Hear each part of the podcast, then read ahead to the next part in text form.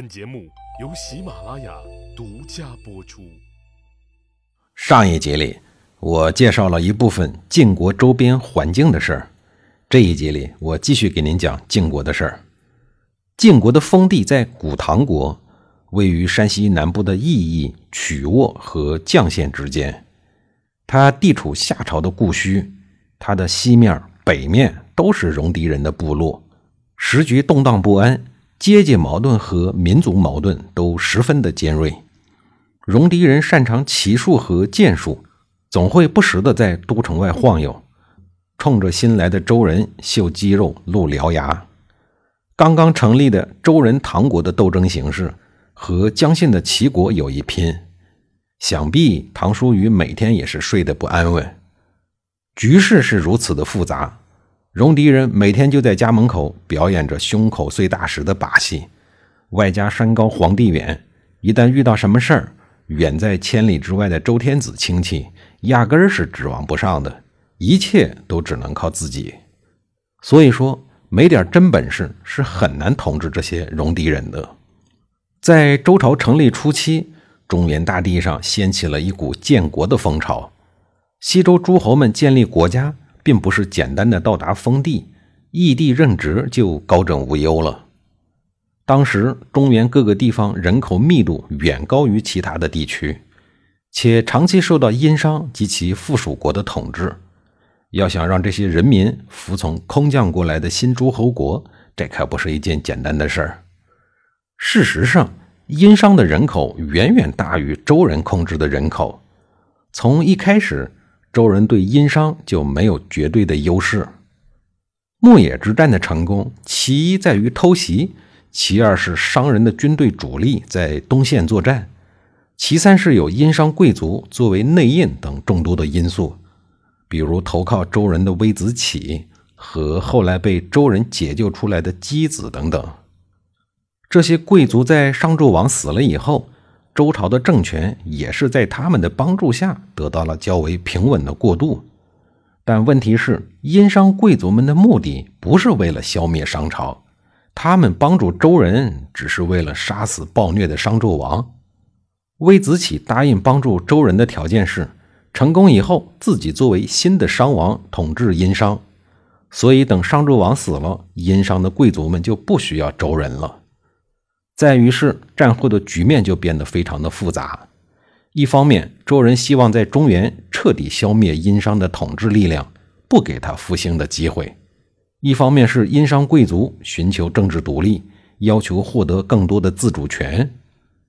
在这个矛盾中，如果周人一味的采用高压政策，那将要面对比自身多出数倍甚至数十倍的殷商平民，这无疑是很危险的。而在商人贵族的眼里，发迹于岐山的周人就是一个小部落。就算几十年来发展迅猛，但是打败商人更多的是依靠众多的盟友以及商人的内斗。周人是没有绝对实力统治人口基数庞大的殷商的。这也是微子启等人敢于帮助周人伐商的底气。他们是希望白捡杀死商纣王的劳动果实。但是已经成功了的周人怎么能如他们所愿呢？为了对殷商平民和土地形成有效的统治，周人不可能答应魏子启等人的统治要求。要知道，一个完整的殷商对周人的威胁可是太大了。而从殷商普通民众的角度来看，他们也不愿意服从自认为是野蛮的周人，而他们更愿意是服从原本的殷商贵族。为了照顾商人的情绪，不要激起新的对抗，周人先是让商纣王的儿子武庚来统治殷商的移民，这使得微子启等殷商大贵族们的希望落空了。这一招还在政治上再一次分化了殷商的统治阶级，使他们的内部始终勾心斗角，形成不了合力。为了防止武庚以及他手下的大量殷商移民。周人对殷商的土地和人口进行了大规模的分割，并在他们的周边分封了一系列的姬姓诸侯。这等于在分割殷商实力的同时，还监视了殷商的活动。所以，分封制的实行，在当时是一种应对危机的应急措施。为了分化西式殷商人口，周武王姬发先是在朝歌城的东部设立了魏国，以管叔先为国君；西部为雍国，以蔡叔为国君；北面为贝国，以霍叔为国君。用这三个国负责分割殷商百姓，同时负责监视五更，所以他们也叫三监。然后又在外围继续建国。比如齐国、鲁国等等，作为第二梯队。另外，周人还驱赶了大量的殷商百姓，在洛邑建立了成周，也是为了分割殷商移民，为宗周建立东部的屏障。其实，三监的设立主要就是军事震慑，用殷商人组成的部队监视殷商，而鲁国则作为东方的政治中心，在周公的主导下。主要负责传播礼乐宗法等西周文化，齐国呢，则作为东方诸侯之长，起着军事后盾以及镇压东夷的作用。所以，西周初年的一切分封活动，都是围绕武庚的政权开展的，最终也确实锁死了武庚的出路，达到了平犯周人的目的。遗憾的是，即使考虑的如此周全，后来还是爆发了三监之乱。逼得周公亲自出征，历时三年才平息了这场足以颠覆周王朝的动乱。这个事儿我在第五集里已经说过了。